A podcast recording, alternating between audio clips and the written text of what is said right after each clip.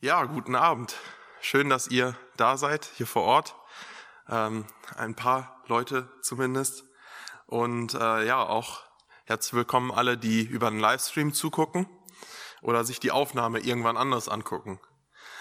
Ähm, ja, wir haben jetzt ein Jahr lang ähm, den Römer, äh, die, die Betrachtung des Römerbriefes pausiert und hatten da äh, die Themenreihe auf festen Grund gebaut und wollen jetzt wieder einsteigen in, in Römerbrief. Wir hatten zuvor ähm, die ersten ähm, vier Kapitel schon betrachtet. Und ich dachte, bevor wir jetzt einfach direkt in, den, in das fünfte Kapitel einsteigen heute, würde ich heute noch mal eine ähm, kurze Zusammenfassung zu den ersten vier Kapiteln machen, dass wir thematisch wieder voll, voll drin sind und dann beim nächsten Mal im fünften Kapitel einsteigen äh, können. Dazu werde ich heute ähm, den Römerbrief Kapitel äh, oder die ersten vier Kapitel so Kapitel für Kapitel vorlesen und dann ein paar ähm, ja ein paar äh, Informationen noch zusätzlich da, dazu geben und ähm, auch ihr dürft Gedanken mit uns teilen, ähm, wenn wenn euch da Gedanken dann mit reinkommen. Zu Beginn möchte ich noch beten. Vater im Himmel, ich danke dir, dass wir dein Wort haben. Ich danke dir, dass wir in deinem Wort lesen können, dass wir daraus dich besser kennenlernen können, wie du bist, wie du gehandelt hast und wie du auch uns heute noch begegnest. Und das ist so wertvoll. Danke für den Römerbrief, der uns ganz besonders deine Gnade offenbart. Und ähm, ja, dein Evangelium, deine frohe Botschaft, ähm, ja, vor Augen führt und ähm, verste uns verstehen lässt. Ich danke dir für jeden, der jetzt mit uns hier die ersten vier Kapitel nochmal betrachten möchte. Und ich bete, dass du uns ähm, die Augen aufmachst für neue Erkenntnisse über dich und dein Wort. Amen. Zunächst erstmal einmal noch ein paar äh, Grundlagen zum Römerbrief. Der Römerbrief ist der längste Brief des Neuen Testaments von Paulus verfasst und wie ich es eben im Gebet schon angedeutet habe, er ähm, zeigt sehr, sehr gut die Grundlagen des Evangeliums auf. Ähm, er zeigt ganz genau auf, woraus der Glauben besteht und wie man glauben kann und worin die Gnade Gottes wirklich besteht. Das sind alles so ähm, Begriffe, die man vielleicht immer mal wieder gehört oder gelesen hat. Ähm, und die werden sehr, sehr gut im Römerbrief erklärt. Paulus schreibt diesen Brief ähm, und er kannte die Empfänger nicht persönlich. Er kannte die Gemeinde in äh, Rom nicht persönlich, da er selbst noch nie da gewesen äh, ist. Er hat aber einen großen Wunsch, äh, die Gemeinde in Rom zu besuchen, denn er plante eine Missionsreise nach Spanien und er hoffte sich auf dem Weg dorthin quasi eine Basisstation in Rom ähm, zu, zu gründen, damit er von dort aus nochmal ausgesandt wird und unterstützt, äh, Unterstützung bekommt. Und ähm, ja, dort äh, Rom war die Hauptstadt des römischen Reiches und ähm, ja, wir, wir werden es auch gleich im ersten Kapitel noch lesen, worin diese Unterstützung unter anderem aussehen sollte. Ganz kurz nochmal die Grundbotschaft des Römerbriefes. Es geht in allererster Linie um die Gnade Gottes, ähm, die beinhaltet, dass kein Mensch dem Willen Gottes äh, entsprechen kann. Wir alle sind Sünder und keiner hat eine Entschuldigung. Gott hat sich jedem offenbart, sowohl den äh, Juden in seinem Gesetz als auch den Nichtjuden in seiner Schöpfung. Und trotzdem sind alle vor Gott schuldig geworden und verdienen Bestrafung. Doch stattdessen, statt sie zu bestrafen, schickt Gott seinen Sohn Jesus Christus in diese Welt Und durch sein Leben, durch seinen Tod und durch seine Auferstehung nimmt er sich, äh, nimmt er die Sünde auf sich und besiegt den Tod und schenkt den Menschen damit neues Leben. Und das alleine aus Gnade. Aus Gnade, weil diese Gnade, die Gott den Menschen entgegenbringt, ein Geschenk ist. Ein Geschenk Gottes an die Menschheit.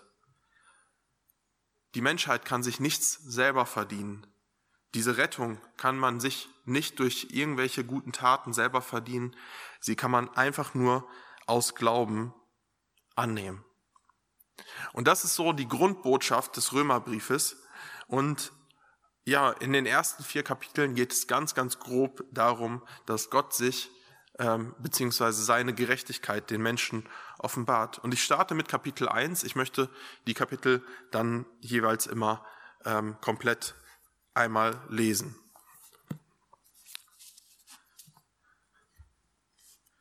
Paulus, Diener von Jesus Christus, zum Apostel berufen und dazu bestimmt, Gottes gute Nachricht zu verkünden. Gott hat sie ja durch seinen Propheten in der Heiligen Schrift schon im Voraus angekündigt. Es ist die gute Nachricht von seinem Sohn. Der war seiner äh, leiblichen Herkunft nach ein Nachkomme Davids. Gott hat ihm durch die Auferstehung von den Toten die Vollmacht verliehen, als sein Sohn zu herrschen. Das steht ihm zur Auf, äh, das steht ihm zu aufgrund seiner Herkunft aus dem Geist des heiligen Gottes. Was ich verkündige, ist also die gute Nachricht von Jesus Christus, unserem Herrn. Durch ihn haben wir die Befähigung und Beauftragung bekommen, als Apostel unter den Völkern zu wirken. Sie sollen Christus gehorsam sein, den Glauben annehmen und so seinen Namen Ehre machen. Auch ihr gehört zu diesem, diesen Völkern und seid von Jesus Christus berufen.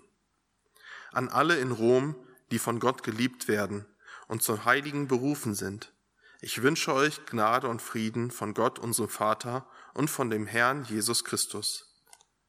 Zunächst einmal danke ich meinem Gott durch Jesus Christus für euch alle. In der ganzen Welt spricht man über euren Glauben.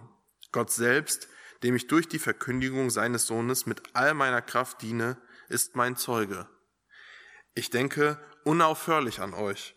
In jedem Gebet bitte ich darum, dass ich nach Gottes Willen endlich zu euch kommen kann denn ich möchte euch so gerne einmal treffen. Ich möchte euch etwas von der Gabe weitergeben, die mir vom Heiligen Geist geschenkt wurde. So sollt ihr gestärkt werden. Oder besser gesagt, ich möchte, dass wir uns bei meinem Besuch gegenseitig ermutigen durch den Glauben, der uns verbindet. Durch diesen Glauben ermutigt ihr mich und ebenso ich euch. Ich will, euch eines nicht verschweigen, Brüder und Schwestern. Ich habe mir schon oft vorgenommen, zu euch zu kommen. Aber bis jetzt wurde ich immer darin gehindert, da, äh, denn ich wollte, dass meine Arbeit auch bei euch Frucht trägt, wie bei den anderen Völkern. Das bin ich allen schuldig. Ganz gleich, ob sie Griechen sind oder nicht, gebildet oder ungebildet. Wenn es nach mir geht, ich bin bereit, auch bei euch in Rom die gute Nachricht zu verkündigen. Denn ich schäme mich nicht für die gute Nachricht. Sie ist eine Kraft Gottes, die jeden rettet, der glaubt. An erster Stelle die Juden, dann auch die Griechen. Denn durch die gute Nachricht wird Gottes Gerechtigkeit offenbar. Das geschieht aufgrund des Glaubens und führt zum Glauben. So steht es schon in der Heiligen Schrift. Aufgrund des Glaubens wird der Gerechte das Leben erlangen. Zugleich wird nämlich auch der Zorn Gottes offenbar. Der bricht vom Himmel her herein über alle Gottlosigkeit und alles Unrecht der Menschen. Denn durch dieses Unrecht unterdrückten sie die Wahrheit. Schließlich wissen sie ganz genau, was Menschen von Gott bekannt sein kann. Er selbst hat es ihnen ja vor Augen geführt. Denn sein unsichtbares Wesen ist seit der Erschaffung der Welt erkennbar geworden. Und zwar an dem, was er geschaffen hat, es ist seine ewige Macht und seine Göttlichkeit. Deshalb haben die Menschen keine Entschuldigung. Sie kennen Gott. Trotzdem ließen sie ihm nicht die Ehre und den Dank zuteil werden, die Gott zusteht. Stattdessen verloren sie sich in Gedankenspielen und ihr uneinsichtiges Herz hat sich verfinstert. Während sie vorgaben, weise zu sein, machten sie sich zum Narren. Die Herrlichkeit des unvergänglichen Gottes gaben sie preis. An seine Stelle stellten sie Standbilder und vergänglichen, äh, von vergänglichen Menschen oder von Vögeln, Vierbeinern und Kriechtieren. Deshalb hat Gott sie ihrem innersten Begierden ausgeliefert. Er überließ sie der Unsittlichkeit, sodass sie ihren eigenen Körper entwürdigten. Die Menschen tauschten die Wahrheit Gottes gegen die Lüge. Sie äh, verehrten die Schöpfung und beteten sie statt des Schöpfers an. Der sei in Ewigkeit gelobt. Amen. Deshalb hat Gott sie schändlich Leidenschaften ausgeliefert, denn ihre Frauen vertauschten den natürlichen Geschlechtsverkehr mit dem widernatürlichen. Ebenso gaben die Männer den natürlichen Geschlechtsverkehr mit ihren Frauen auf. Dafür entbrannten sie mit wilden Verlangen zueinander. Männer trieben es schamlos mit Männern. So empfangen sie an, am eigenen Leib den gebührenden Lohn für ihre Verirrung. Sie hielten es nicht für wichtig, Gott anzuerkennen. Deshalb hat Gott sie ihrer schändlichen Gesinnung ausgeliefert. Daher tun sie, was sich ihnen gehört.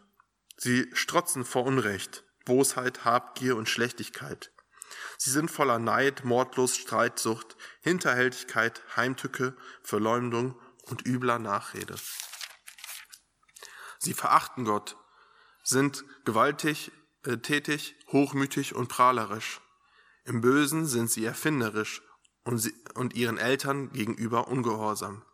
Sie sind uneinsichtig, unzuverlässig, lieblos und unbarmherzig.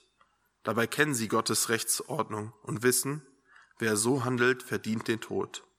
Trotzdem tun sie es und spenden darüber hinaus auch noch denen Beifall, die genauso handeln. Soweit erstmal das erste Kapitel. Ja, Paulus beginnt hier mit, wie schon angekündigt, mit der guten Nachricht, das Evangelium von Jesus, dem Sohn Gottes. Und dieser Sohn Gottes hat aus seiner Sohnschaft die Vollmacht da, daraus, dass er ähm, der Sohn Gottes ist. Und gleichzeitig zieht auch Paulus aus der Berufung von Jesus Christus ähm, seine Autorität, seine Berufung und seine Befähigung zum Apostel. Denn Jesus hat alle Menschen und alle Völker zum Glauben berufen. Alle sollen und dürfen an Jesus Christus glauben. Und ja, Paulus freut sich darüber, dass auch die Christen in Rom zu diesem Glauben äh, gelangt sind, dass auch sie diesen Glauben angenommen äh, haben. Er dankt Gott für den Glauben der Römer und sagt, dass die ganze Welt von diesem Glauben spricht. Sie sind bekannt für ihren Glauben. Was für ein super Zeugnis. Wie schön wäre es, wenn, wenn man überall auf der Welt sagt, oh, die Christen aus Espelkamp, die haben einen äh, starken Glauben. Ich glaube, das wäre ein gutes Ziel. Und ja, diese Christen voller Glauben möchte Paulus selbst auch kennenlernen. Er hat diesen Wunsch, nach Rom zu reisen und er möchte dort die Gläubigen stärken, aber noch viel mehr möchte er, ähm, dass sie sich gegenseitig ermutigen, dass Paulus ermutigt wird, aber dass er die Christen auch dort ermutigen kann. Das ist, glaube ich, ein, ein großes Geheimnis für Gottesdienst. Diese gegenseitige Ermutigung und Erbauung von Christen.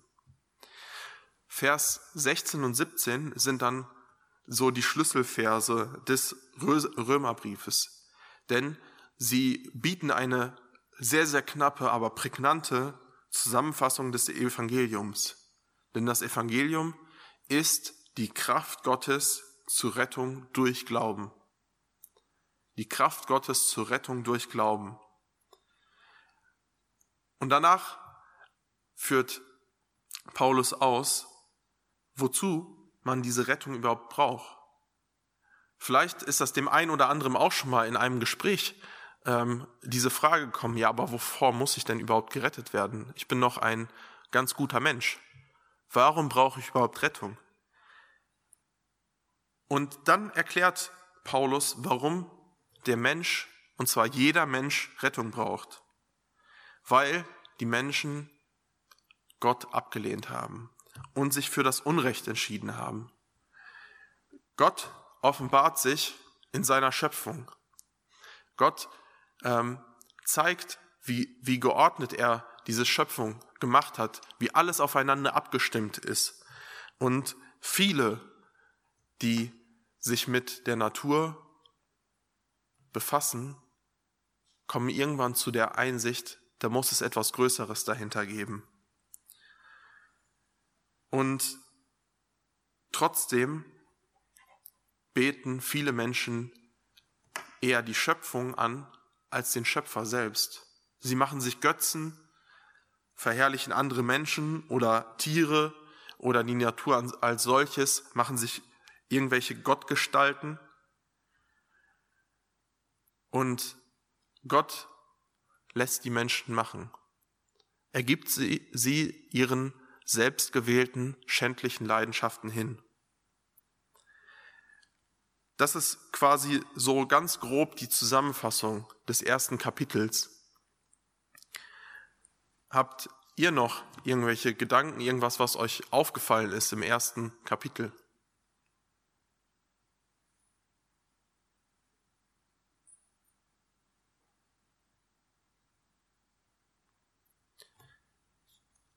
Okay, sonst fahre ich fort und lese das zweite Kapitel und teile ein paar Grundzüge auch nochmal zum zweiten Kapitel. Wie gesagt, heute soll es wirklich nur um eine neue Vergegenwärtigung ähm, der ersten vier Kapitel gehen. Äh, die ausführlichen Auslegungen, die sind ja ähm, auf der Gemeinde-Homepage und auch auf dem YouTube-Kanal und sogar bei Spotify ähm, nachzuhören und nachzuschauen.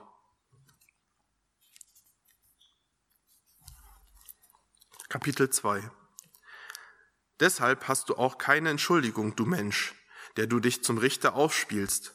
Das gilt für jeden, der so handelt. Wenn du jemanden anderen verurteilst, sprichst du damit selbst das Urteil über dich. Denn du verurteilst zwar, an, äh, zwar andere, handelst aber genauso. Wir wissen aber, wer so handelt, über den spricht Gott das Urteil. Und dieses Urteil entspricht der Wahrheit. Du Mensch, Du tust doch genau dasselbe wie die anderen, die du verurteilst. Rechnest du wirklich damit, dem Urteil Gottes entgehen zu können? Oder missachtest du Gottes gut, äh, große Güte, Nachsicht und Geduld? Erkennst du denn nicht, dass Gottes Güte dich dazu bewegen will, dein Leben zu ändern? Du bist starrsinnig und im tiefsten Herzen nicht bereit, dich zu ändern. Und so ziehst du dir selbst mehr und mehr den Zorn Gottes zu bis zum Tag des Zorns. Das ist der Tag, an dem Gott sich als gerechter Richter offenbart. Gott wird allen das geben, was sie für ihre Taten verdienen.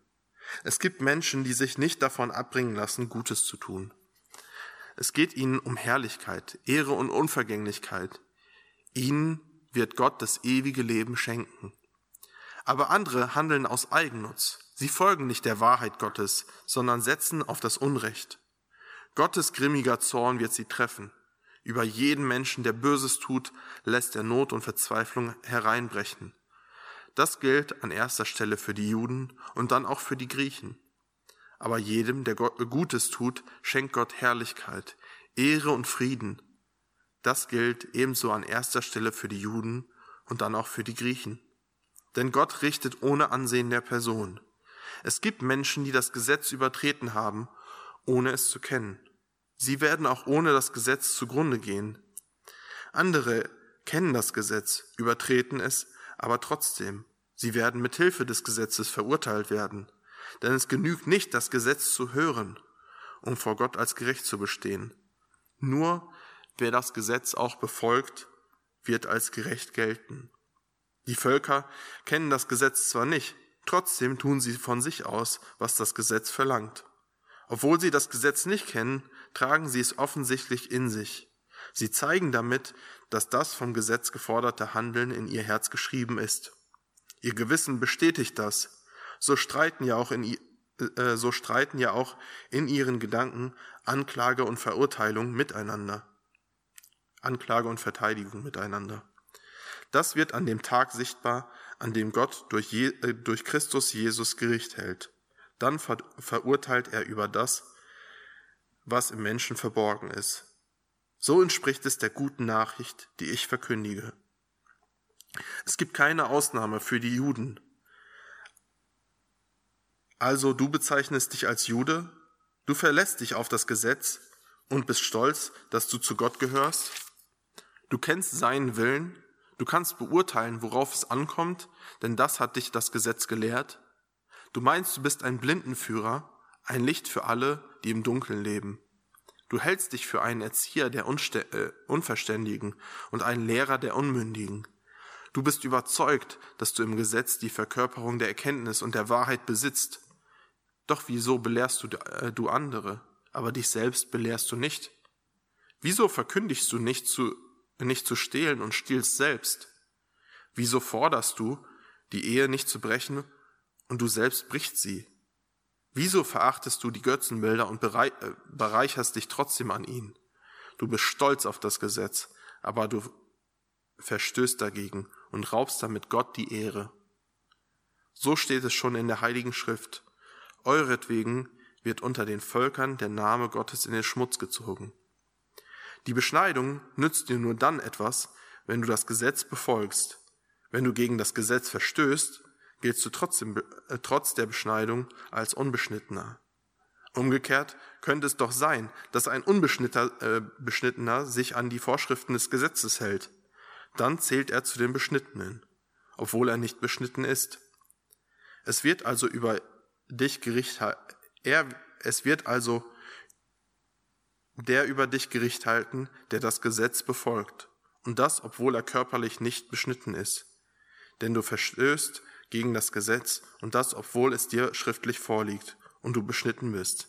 Wirklich Jude ist man nicht, weil man es nach außen hin ist. Und die Beschneidung, die, du, die nur äußerlich am Körper vollzogen wird, ist nicht die wahre Beschneidung.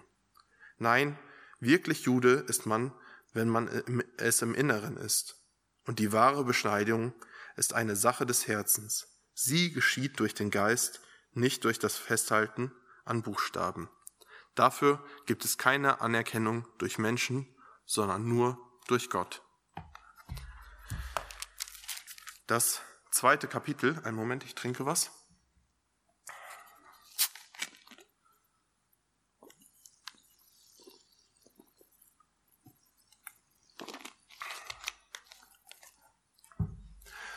Das zweite Kapitel führt uns sehr plastisch vor Augen, ähm, worin das gerechte Gericht Gottes besteht.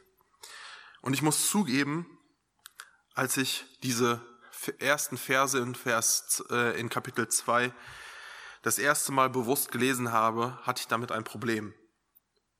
Ein, ein Problem mit Gott als Richter. Weil ich irgendwie dachte, das passt nicht. Das passte nicht in meine Vorstellungen an Gott. Aber je mehr ich mich und je intensiver ich mich mit diesen Versen beschäftigt habe, desto mehr habe ich ge ge gemerkt, doch, das ist vollkommen gerecht.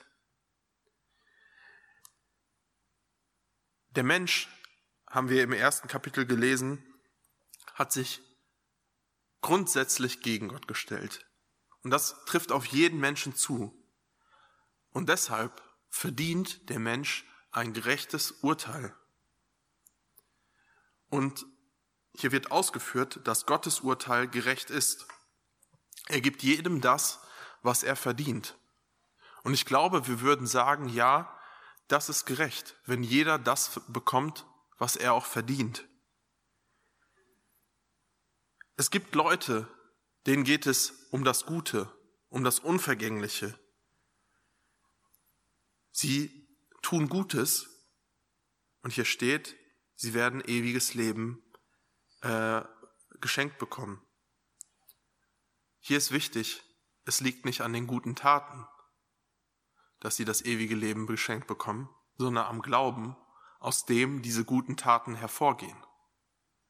Es gibt aber auch Leute, die sehr, sehr vieles aus Eigennutz tun, die das Unrecht gewählt haben.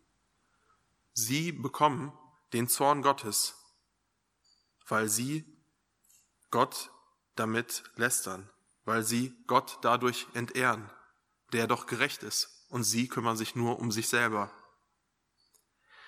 Wir lesen hier, dass Gott richtet, ohne die Person anzusehen. Was heißt das? Das wird uns im Weiteren erklärt. Es geht nicht darum, einen bestimmten Stand zu haben und sich darum, irgendwas einbilden zu können.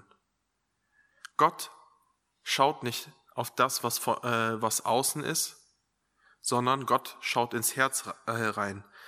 Ähm, Gott richtet nach dem, was im Menschen verborgen ist, heißt es in Vers 16. Und das spiegelt sich dann darin wieder, wie wir, wie wir Menschen uns geben. Und damit richtet sich ähm, Paulus vor allem dann auch an seine Glaubensgeschwister. Paulus ist ja selbst von Geburt auf Jude er ist äh, sehr, sehr streng und gut ausgebildet worden im jüdischen Glauben. Er war ein Pharisäer und er kannte das Gesetz sehr, sehr gut. Aber er zeigt hier auf, für die Juden, die das Gesetz sehr, sehr gut kennen, wird keine Ausnahme gemacht. Sie kennen zwar das Gesetz, aber wenn sie sich nicht komplett daran halten, dann nützt ihnen das überhaupt nicht. Das, die Beschneidung ist das Zeichen für den Bund, den Gott mit dem Volk Israel gemacht hat. Den Bund, ähm, den er mit Abraham äh, gemacht hat. Und dieser Bund ist an die Einhaltung des Gesetzes gebunden. Und Paulus führt hier auf, wer sich beschneiden lässt, aber sich nicht komplett an das Gesetz hält, der ist schuldig geworden vor Gott. Dem bringt diese Beschneidung überhaupt nichts. Denn nur die Beschneidung im Herzen, so wie Paulus es in Vers 29 ausdrückt, nur ähm, die Beschneidung im Herzen bringt etwas, wenn wir aus Glauben quasi vor Gott gerecht gemacht werden. Nur so kann uns das Gesetz als erfüllt angerechnet werden. Und nicht durch Buchstabentreue, indem wir das Gesetz gut kennen, indem wir meinen, nach außen hin alles einzuhalten oder auch indem wir meinen oder indem Juden meinen, äußerlich beschnitten zu sein. Das bringt ihnen gar nichts, sondern nur die Beschneidung des Herzens. So viel zum Kapitel 2. Gibt es hier irgendwelche Gedanken?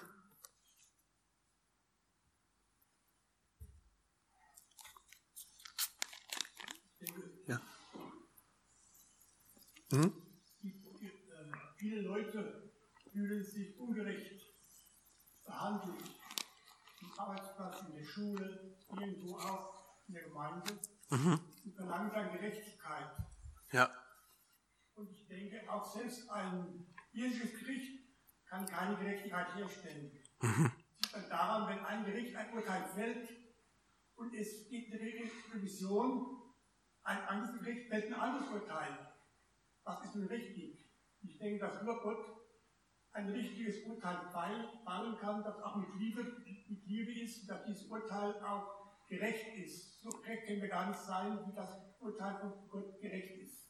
Ja. Das beruhigt, dass wir uns keine Sorgen machen, dass wir hier ungerecht behandelt werden. Jeder muss irgendwann vor Gott erscheinen und dann wird er unter uns richten. Ja. Das beruhigt einen, dass man nicht Angst haben muss, immer, ich werde ungerecht behandelt. Ja, definitiv. Also ähm, das, das ist ja das Problem, was menschliche Richter haben. Sie gucken den Menschen nur vor den Kopf. Sie, sie sind gut ausgebildet, ähm, anhand von Merkmalen ähm, herauszufinden, ähm, ob der Angeklagte wirklich schuldig ist oder nicht. und trotzdem fühlen sich viele ungerecht behandelt durch menschliches Gericht. Und da ist ja der Unterschied zu dem Gericht Gottes, dass er ins Herz reinschaut, dass er nicht nur das, was ihm von außen präsentiert wird, anguckt, sondern von innen. Und daraufhin und deshalb kann Gott ein gerechtes Gericht ähm, aussprechen. Danke für den Hinweis. Ich fahre mit Kapitel 3 fort. Hier geht es um Gottes Gerechtigkeit und Treue. Was haben dann die Juden den anderen Völkern voraus? Und was, was nützt ihnen die Beschneidung? Viel, und zwar in jeder Hinsicht. Zunächst einmal, ihnen hat Gott seine Botschaft anvertraut. Was hat das für Folgen? Wenn einige von ihnen dieser Botschaft untreu geworden sind, hebt dann ihre Treulosigkeit Gottes Treue auf? Auf gar keinen Fall. Vielmehr wird sie zeigen, dass Gott wahrhaftig ist, während der Mensch sein Wort immer bricht. So steht es schon in der Heiligen Schrift. Du, Gott, sollst Recht behalten mit deinen Worten und als Sieger dastehen, wenn man dich anklagt. Wenn aber unsere Ungerechtigkeit Gottes Gerechtigkeit überhaupt erst beweist, was heißt das? Ist Gott etwa ungerecht? wenn er seinen Zorn über uns walten lässt? Ich rede hier, wie Menschen eben reden. Auf gar keinen Fall, denn wie könnte Gott dann noch über die Welt Gericht halten? Aber kommt Gott, äh, kommt Gottes Wahrhaftigkeit nicht erst durch meine Wortbrüchigkeit äh, voll zur Geltung und wird dadurch seine Herrlichkeit nicht umso größer? Warum werde ich dann noch wie ein Sünder verurteilt? Warum sagen wir dann nicht gleich, Lasst uns das Böse tun, damit das Gute dabei herauskommt. Einige, die uns schlecht machen, behaupten ja, dass wir so reden. Aber wer einen solchen Standpunkt vertritt, den trifft das Recht, äh, den, den trifft zu Recht das Urteil Gottes. Was heißt das? Sind wir dann im Vorteil? Keineswegs. Wir hatten doch zuvor die Anschuldigungen vorgebracht. Juden und Griechen befinden sich gleichermaßen in der Gewalt der Sünde. So steht es auch in der Heiligen Schrift. Keiner ist gerecht, nicht ein einziger. Keiner ist einsichtig, keiner fragt nach Gott. Alle sind sie von ihm abgefallen. Allesamt sind sie verdorben. Es gibt keinen, der etwas Gutes tut, auch nicht einen einzigen. Ihr Rachen ist ein offenes Grab. Ihre Zunge gebrauchten sie zum Betrug. Schlangengift steckt unter ihren Lippen. Aus ihrem Mund kommt lauter, kommen lauter Flüche und bittere Worte. Schnell sind sie dabei, Blut zu vergießen. Verwüstung und Elend begleiten ihre Wege. Und den Weg, der zum Frieden führt, kennen sie nicht. Sie kennen kein Erschrecken vor Gott. Wir aber wissen, was im Gesetz steht, das gilt für die, denen das Gesetz gegeben wurde. Damit soll jeder Einwand zum Schweigen gebracht werden, denn die ganze Welt ist vor Gott schuldig. Schließlich verhält es sich doch so, kein Mensch ist vor Gott gerecht, weil er das Gesetz befolgt. Vielmehr erkennen wir es erst durch das Gesetz, was Sünde ist. Aber jetzt ist Gottes Gerechtigkeit offenbar geworden, und zwar unabhängig vom Gesetz. Das bezeugt das Gesetz und die Propheten. Es ist der Glaube an Jesus Christus, der uns die Gerechtigkeit Gottes zugänglich macht. Der Weg zu, zu ihr stellt allen Glaubenden, äh, steht allen Glaubenden offen. Denn in, ihrer, äh, in dieser Hinsicht gibt es keinen Unterschied. Alle sind schuldig geworden und haben keinen Anteil mehr an der Herrlichkeit Gottes. Sie verdanken es also allein seiner Gnade, dass sie von Gott als gerecht angenommen werden. Er schenkt es ihnen aufgrund der Erlösung, die durch Christus Jesus geschehen ist. Durch dessen Blut hat Gott ihn als Zeichen der endgültigen, endgültigen Versöhnung eingesetzt. Und durch das Glauben, äh, durch den Glauben erhalten wir Anteil daran. So hat Gott sein, seiner Gerechtigkeit unter Beweis gestellt. Lange hat er die Verfehlungen ungestraft gelassen, die früher begangen wurden. Gott hat sie in Geduld ertragen. Doch jetzt, zu diesem besonderen Zeitpunkt, will er beweisen, dass er wirklich gerecht ist. Ja, er ist gerecht. Und er nimmt diejenigen als gerecht an, die aus dem Glauben an Jesus leben. Gibt es irgendeinen Grund, auf etwas stolz zu sein? Nein, das ist ausgeschlossen. Welches Gesetz schließt das aus? Etwa das Gesetz der Werke? Nein, sondern das Gesetz des Glaubens. Denn wir sind der Überzeugung, dass der Mensch allein aufgrund des Glaubens gerecht ist, unabhängig davon, ob er das Gesetz befolgt oder unabhängig ob er das, davon, ob er das Gesetz befolgt. Oder ist Gott nur für die Juden da und nicht auch für alle anderen Völker? Natürlich ist er auch für die anderen Völker da, denn es ist ein und derselbe Gott, der beide als gerecht annehmen wird. Die Juden aufgrund des Glaubens und genauso die anderen mit Hilfe des Glaubens. Bedeutet das, dass wir durch den Glauben das Gesetz außer Kraft setzen? Im Gegenteil. So bringen wir das Gesetz erst richtig zur Geltung.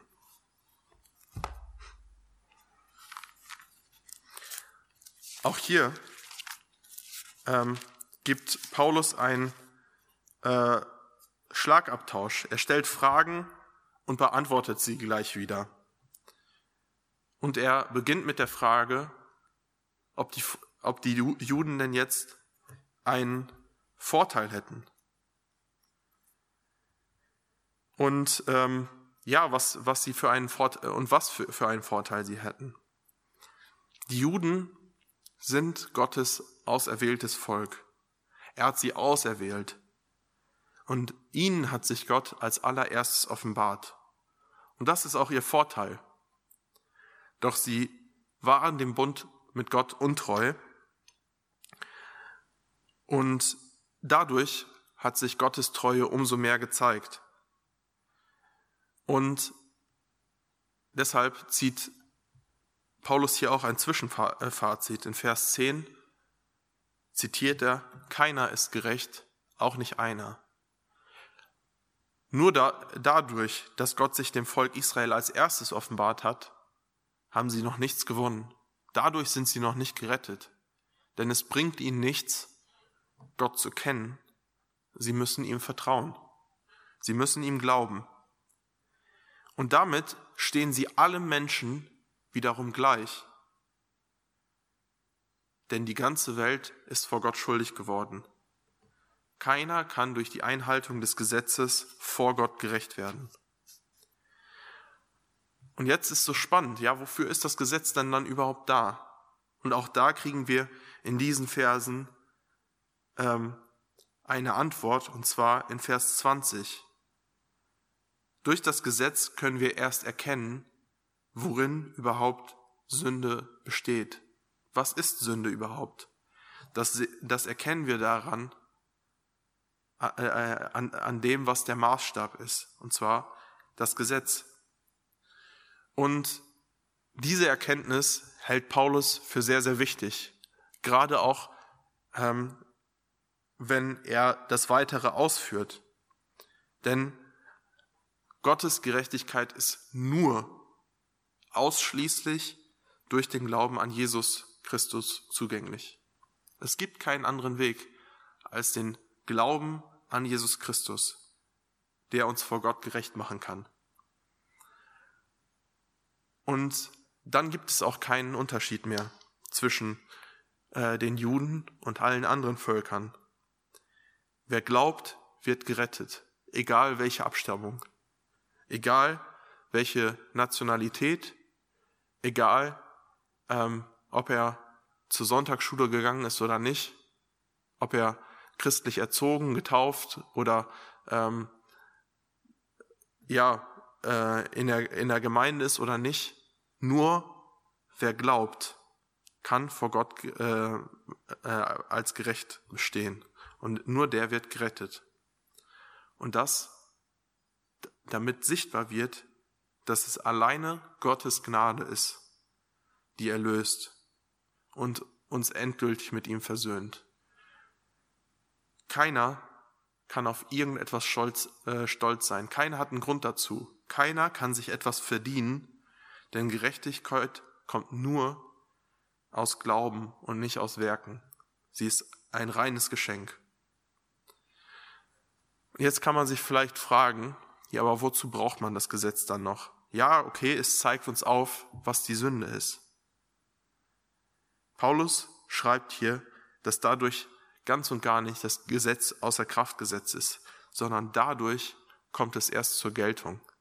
Dadurch wird erst sichtbar, wie wertvoll das Gesetz ist. Es zeigt uns auf, dass wir vor Gott nicht bestehen können und dass wir alleine abhängig sind von seiner Gnade und der, äh, dieser Gnade bedürfen, äh, bedürftig sind. Gibt es hier zum Kapitel 3 noch Gedanken? Ja.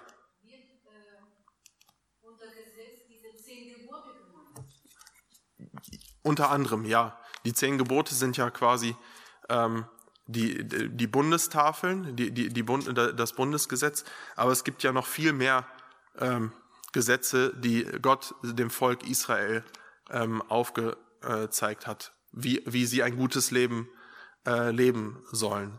Und dadurch wird, wird ihnen ja bewusst, keiner von ihnen kann diese ganzen Gesetze einhalten. Es ist einfach viel zu schwer.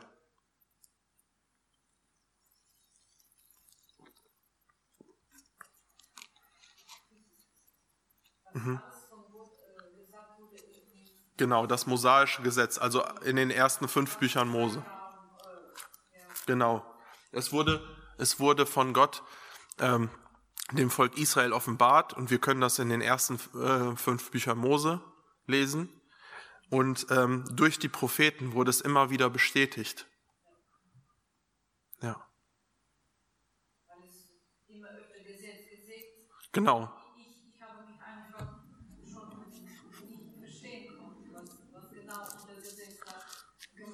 Genau, ja, das, das Gesetz ist das Gesetz ähm, des Alten Testamentes. Mhm.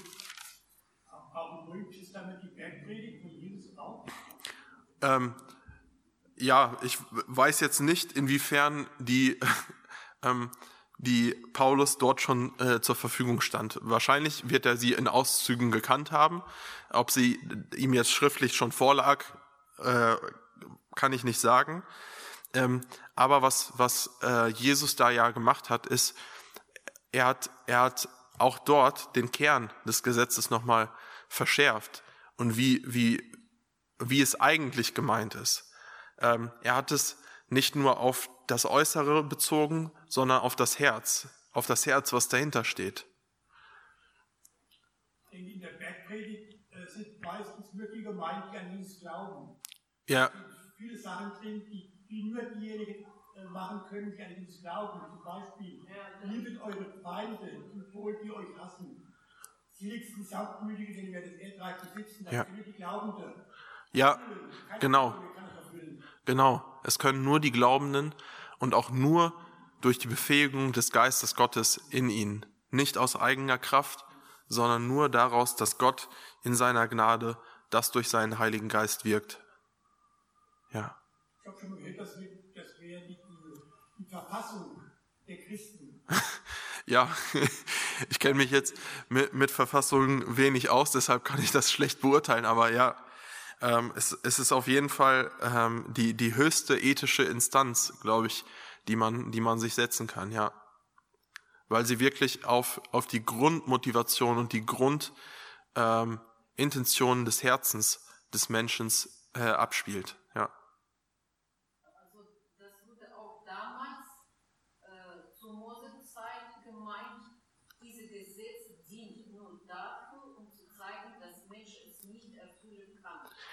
Nein, natürlich ist das, ist das nicht nur der, der Grund dafür. Ähm, Paulus spricht hier ja jetzt aus der, aus der Sicht, nachdem Jesus das Gesetz schon erfüllt hat.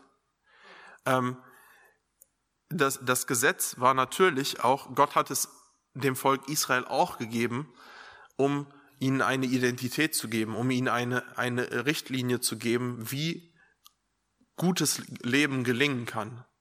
Denn es war ein Volk, was äh, geprägt war von allen möglichen anderen Völkern, die ihre eigenen Gesetze haben.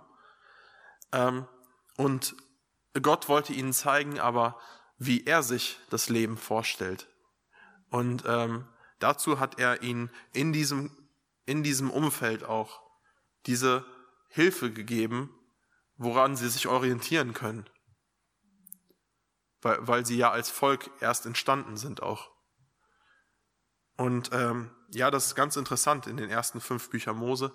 Ähm, dann auch, wie, wie dieses äh, Gesetz sich entwickelt und ähm, ja, auch angepasst wird ähm, in, im Laufe der Zeit. Ja. Okay, dann würde ich mit dem Kapitel 4 weitermachen.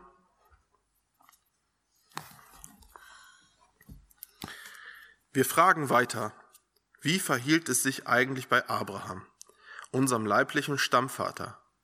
Was hat er erreicht? Gilt Abraham etwa aufgrund seiner eigenen Taten als gerecht? Dann hätte er allen Grund, stolz zu sein. Aber vor Gott zählt das nicht. Was steht denn in der Heiligen Schrift? Abraham glaubte Gott, und das rechnete ihm Gott als Gerechtigkeit an.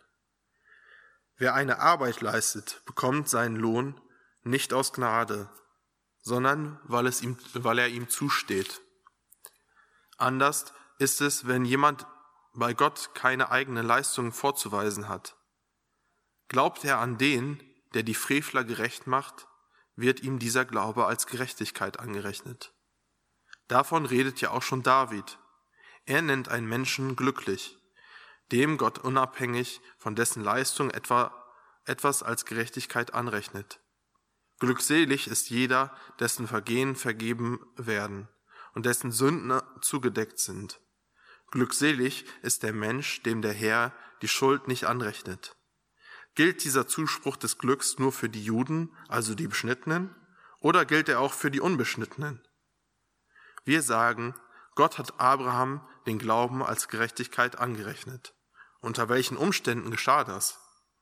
War er damals bereits beschnitten oder war er noch nicht beschnitten? Es geschah nicht, als er bereits beschnitten war, sondern als er noch nicht beschnitten war. Abraham erhielt das Zeichen der Beschneidung als Siegel für seine Gerechtigkeit. Diese Gerechtigkeit hatte Gott ihm aufgrund des Glaubens zuerkannt, den er vor seiner Beschneidung gezeigt hatte. Denn Abraham sollte auch zum Vater von allen Menschen werden, die glauben, ohne beschnitten zu sein. Und deshalb wird Gott auch diese Menschen ihren Glauben als Gerechtigkeit anrechnen. Und natürlich bleibt Abraham der Vater der Juden, also der Beschnittenen. Allerdings nicht nur deshalb, weil sie beschnitten sind. Sie müssen auch in seinem, seine Fußstapfen treten. Das heißt, sie müssen denselben Glauben zeigen wie unser Vater Abraham vor seiner Beschneidung. Gott hat Abraham und seinen Nachkommen versprochen, dass sie die ganze Welt als Erbe erhalten. Er gibt ihnen das Versprechen, aber nicht, weil sie das Gesetz befolgen. Er gibt es ihnen, weil er sie aufgrund ihres Glaubens als gerecht annimmt. Wenn diejenigen, die das Gesetz befolgen, die Erben wären, dann wäre der Glaube keine Bedeu dann hätte der Glaube keine Bedeutung. Außerdem wäre dann das Versprechen Gottes hinfällig, denn das Gesetz ruft unvermeidlich den Zorn Gottes hervor.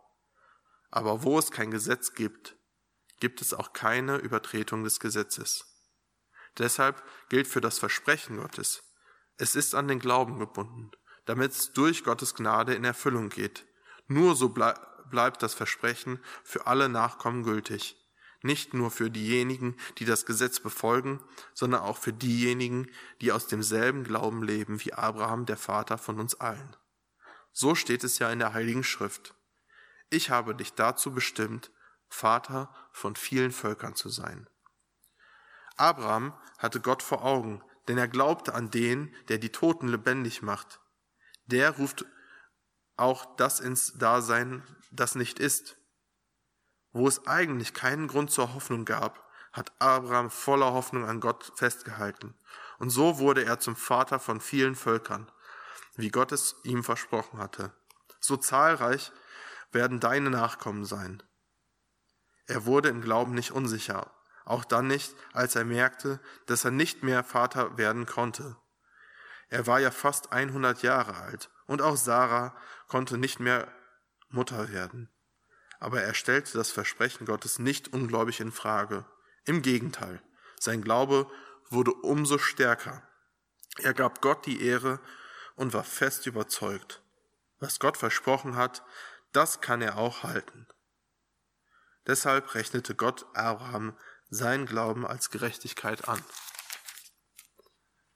Aber nicht nur seinetwegen steht in der Heiligen Schrift, Gott rechnete ihm diesen Glauben an, sondern es geht dabei auch um uns. Auch uns soll der Glaube angerechnet werden, denn wir glauben an den, der Jesus, unseren, Herr, unseren Herrn, von den Toten auferweckt hat. Gott hat Jesus wegen unserer Verfehlungen in den Tod gegeben, und er hat ihn auferweckt, damit wir vor Gott gerecht sind.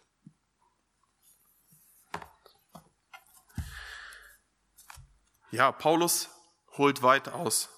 Paulus möchte, dass keine Missverständnisse offen bleiben. Und was vielleicht häufig eine Frage war, die ihm dann vorgehalten wurde, weil Paulus hat ja viele Streitgespräche auch geführt, ist, wie ist es denn mit Abraham? Ist Abraham wegen seinen Taten für gerecht ähm, erklärt worden? Nein. Auch das zeigt uns die Heilige äh, Schrift äh, ganz, ganz klar.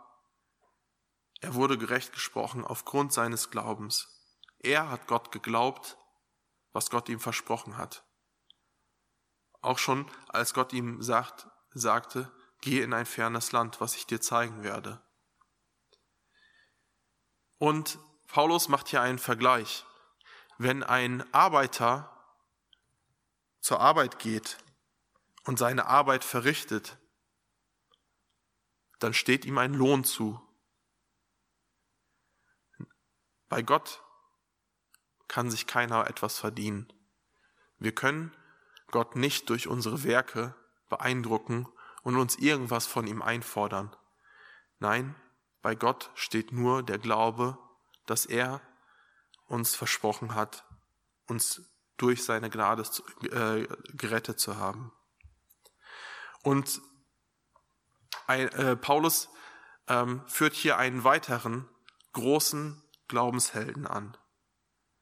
David. Diese Erkenntnis hatte nämlich auch David. Er sagte, der Mensch ist glücklich, dem seine Schuld nicht angerechnet wird. Durch Gnade. Und das hat auch David schon begriffen.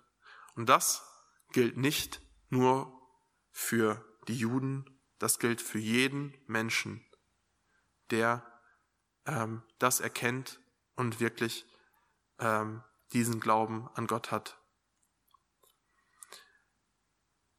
Und Paulus führt hier auf, dass Abraham nicht erst gerecht wurde, als er beschnitten wurde, sondern die Beschneidung war erst ein Zeichen dafür, dass Gott Abraham durch seinen Glauben für gerecht äh, erklärt hat. Und deshalb gilt Abraham auch als der Vater aller Gläubigen, sowohl der Unbeschnittenen als auch der Beschnittenen. Gott hat den Nachkommen Abrahams versprochen, ähm, ihnen das Erbe der Welt zu geben, sie als Erben einzusetzen über diese Welt. Aber nicht, weil sie das Gesetz halten, sondern allein durch Glauben. Das Erbe dieser Welt ist an den Glauben gebunden. Das Erbe der neuen Schöpfung, Gottes neuer Schöpfung, ist an den Glauben gebunden. Und Abraham hoffte, auch da, wo keine Hoffnung war, auch da, wo es eigentlich so schien, als ob er und seine Frau keine Kinder mehr kriegen können. Ich meine, wer glaubt schon daran, ähm, aus naturwissenschaftlicher Sicht, dass ein äh, 100-Jähriger und eine 99-Jährige noch schwanger werden können? Ich glaube, ähm, das ist rein menschlich gesehen ausgeschlossen. Und trotzdem hat Abraham Gott geglaubt, weil Gott ihm das versprochen hat. Und er gab Gott auch in dieser ähm, hoffnungslosen Situ äh, aussehenden Situation die Ehre und hat fest daran festgehalten. Er war fest davon über, äh, überzeugt, Gott hält, was er verspricht. Und auch wir, wenn wir daran glauben, dass Gott Jesus wirklich von den Toten auferstanden, äh, äh auferweckt hat, dass er mit Jesus am Kreuz alle unsere Verfehlungen begraben hat, aber wir durch den Glauben an Jesus Christus mit ihm auferstanden sind. Dann sind auch wir durch den Glauben gerecht.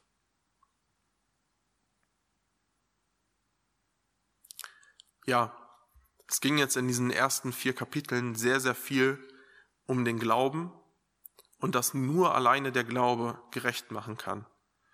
Ähm, dass wir Menschen uns nichts verdienen können. Und ja, manchmal wirkt das vielleicht, wenn man das gerade so am Stück liest, als ob Paulus sich da sehr, sehr viel wiederholt. Aber wie schon gesagt, es ist Paulus ein Anliegen, es wirklich ganz, ganz klar zu machen, unmissverständlich, es geht nur durch Glauben. Und deshalb habe auch ich versucht, das aus diesen vier Kapiteln so unmissverständlich ähm, wiederzuspiegeln, wie Paulus es geschrieben hat. Und ja, deshalb lade ich auch ganz herzlich ein, äh, heute in 14 Tagen dabei zu sein, wenn wir dann anfangen, uns wieder intensiver Vers für Vers mit dem fünften Kapitel des Römerbriefes zu äh, befassen, wo es um Gottes große Liebe geht. Und ähm, ja, da, da wird es wieder eine intensivere Auslegung geben. Ich möchte diesen Abend mit Gebet abschließen.